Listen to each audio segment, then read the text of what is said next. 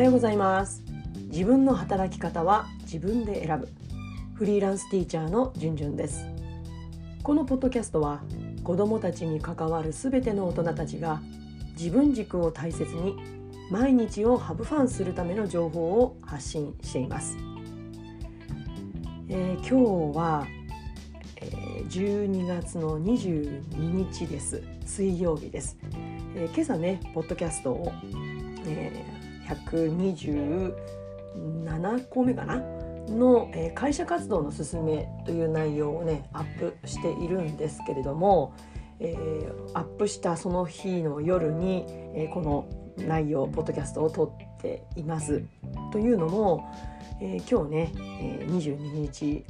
えー、終業式だったんですね。うん、で、まあ、一つの区切りがついたのでの終業式に子どもたちに伝えたいこと伝えたこと、まあ、こんなテーマでねお話をしたいと思ってます。の公立時代はもうちょっとね終業式が後の方で、まあ、24日ぐらいでしょうかね、まあ、そのぐらいだと思う。そのぐらいだったので、まあ、おそらくねあの多くの学校がまだね終業式までに数日あるんじゃないかなと思ったので何かの、ね、参考になればと思って、えー、その日のうちに撮ってます。あの昔ねこの終業式に子どもたちに話すことってめちゃくちゃ私悩んだんですよね。通知表を書き終えるのは、まあ、仕上げるのは結構ねあの数日余裕を持ってあの仕上げていたんですけれどもこのね終業式に最後にね通知表を全て子どもたちに渡し終えてこういざこれで、ね、しばらく冬休みだから会えないねっていう時に、まあ、2学期の振り返りをする、まあ、教師から子どもたちに向けての、まあ、メッセージっていうのかな、まあ、こういうこと頑張ったねっていうことを伝えるこう時間をとってたんですね。うんまあ、でその時にその内容めちゃくちゃ悩んだんですよ。あまりダラダラ話したくもないし、うん、かといってなんかさらっとなんかさよならって返すのもいやどうなのかななんてこう迷いながら、まあ、長らくやってきてたんですね。でまあネタを一生懸命考えて、まあ、こういうこと話そうっていうノートいっぱい書くわけですよね。まあところが結構なんかおせおせになっちゃってね、あもうバタバタと帰らなきゃいけない通知表もね一人一人熱くメッセージを送って渡してたので結構時間が厳しくなっちゃったんですよね。なのでいや本当に子どもたちに全体にねうんなんか届いたのかなってメッセージ届いたのかなってなんかこう不安だったんですよね。まあ、正直こう届いた実感がなかったんですよね。まあそれでもそれをもね繰り返し繰り返し繰りこうずっと、まあ、同じことを繰り返していたんです。で私今でこそこうやってポッドキャストとかね YouTube でこうやって話をしてますけどもやっぱりこう不安症というか緊張しいだったので経験の浅い頃は。まあね、あまり話すことに自信がなかったんですよね。なので、まあ、今日の内容はどんなことを子どもたちに終業式伝えたいのか伝えたのかっていうこととあとやっぱりこうそうやって話をするまあ、教師だからね普段子どもたちの前で話はしているんだけれどもでもねこう話をこう自分の気持ちを伝えたいっていうことを伝えるのにねちょっとなんか自信が持てない方に向けて、まあ、こんな方法ありますよってことをちょっとぜひねシェアしたいなと思ってます。えー、改めてテーマは終業式に子どもたちへ伝えたいことです。あのまあ、3つですね。伝えたいこと3つです、まあ、今回も3つ伝えました。で1つ目はアイメッセージです、えー、その楽器、まあ、今回であれば2学期子どもたちと一緒に過ごして以前はこう子どもたちの気持ちを、まあ、そこでねちょっとこう動かしたいっていうかねうんなんかこう余韻に浸ってほしいっていうエゴがあったんですよね。本当に、うん、話術に自信がないくせにそういうね高望みをしてたんですけれどもでもそれよりも確実に自分の心は一緒に子どもたちと2学期過ごして動いていたことは間違いないので相手のことよりもやっぱり自分のこと自分だったらいくらでも変えられるので、まあ、そっちの方にフォーカスするようにしたんですね。私はこういうふうに感じてたよっていうことを伝えていました。まあ、それもだらだら話すのではなくて、まあ、これっていうことを伝えるようにしてました。そして2つ目はもうこれは短くですね。そして3つ目は伝えたいことはやっぱり安全面のこと、うん、について話をしていました。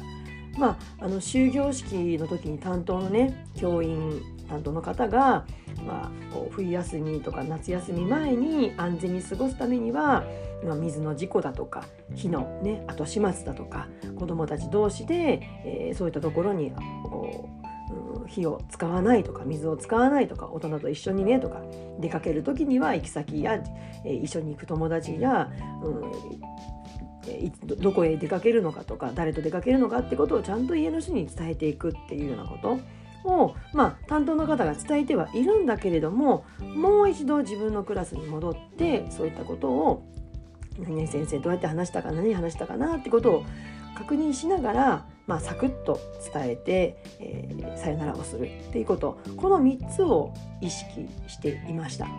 でやっぱりこう話術に自信がないかったので私はこの1番の「アイメッセージ」と2番のこの「短く」っていうところをうんそうですねここ数年もっと前10年ぐらい前からかなあのなもちろんノートにあらかじめ書いてはあるんですけれども学級通信に書くようにしていました。それを内容を、えー学級通信に書いていました。でそれを読み聞かせするという形で、えー、子どもたちに伝えてましたでもそうすると何がいいかってそういったメッセージ子ども向けのメッセージを保護者の方の目を通すことができるってことなんですね。まあおそらく先生こんなことを考えてたんだなってことが保護者の方に伝えられるっていうこと。まあこういった狙いもあってまたこう落ち着いてね話ができるとかあとは最悪こう通知表を一人一人こう熱く渡していてうわもう下校時刻だって言ってもう子どもたちを返さなきゃいけないって時に最悪言葉で伝えることができなかったとしても通信に書いてあるからこれ読んどいてねっていうまあそれはさすがに今までもなかったんですけれどもでもまあね伝えられないよりはそこに書いてあるのを読んでもらうだけで、まあ、自分の気持ちは伝えられるかなっていうことで通信に載せるようにしていました。まあ、こういったこう3つのこと、まあ、特に2番ですね短くっていうところを意識するようになったのはやっぱりこう昔はねとにかく自分が伝えたいっていうこのエゴが働いていたのでやっぱり子供がどう受け取ってるかっていうところまでこう意識が働かなかったんですよね。だから子供の気持ちにを考えるともう通知表もらった。うちに帰ろう、ね、もう夏休夏休み冬休みなんだ。もう頭はそのことでいっぱいクリスマスプレゼントお正月お年玉、まあ、これでいっぱいなわけですよね。うん、だとするとまあそこにもう気持ちがいってるんであればもうサクッと済ませるっていうこと、まあ、子どもたちにとっても過ぎ去った過去はもう終わったことなんですよね。まあ、ただそういったことに過ぎ去ったことに価値づけをしてあげるのは大人の役目だと思うのでできるだけ端的に伝えるってことこれをするために私は学級通信に書くようにしていました。まあそうですね今回伝えたことっていうのはあのまあやっぱりこう会社活動とかそういったこうグループで行うことがとても多かったので、うん、重視していたので、まあ、そういった子どもたちの成長であるとかあとはねあの音楽会とか、まあ、そういった学校行事があったので、まあ、そういったねことの子どもたちの頑張りなどを、えー、学級通信に載せてそれをどう、ね、先生が思ってたのかっていうこと感じてたのかってことを伝えるようにしていました。うん、あの話術に自信がない人うん、方ねあのなんかこう極まるとわーっとね感情的になってしまうこともあるんじゃないかなと思ったのでちょっとね余裕を持って話をするためにも前もってねそれを文章を書いておくとそれを配って読み聞かせる読み聞かせをするっていう形であればなんかそんなにどぎまぎしないで子どもたちに落ち着いて伝えられるんじゃないかなと思って、まあ、いつからかそういった方法を私は取るようにしていました。はい、えー、終業式に子どもたちに伝えたいこと、まあ、そのね伝える方法なども、えー、今日はシェアしていました、ね、あと残りわずかですが終業式まで、ね、くれぐれも体調に留意してお過ごしいただければと思います、えー、今日の内容に関するご感想やご意見 LINE 公式の方からお待ちしています。また私は学級経営教師のメンタルヘルス働き方に関する悩み相談も受け付けています。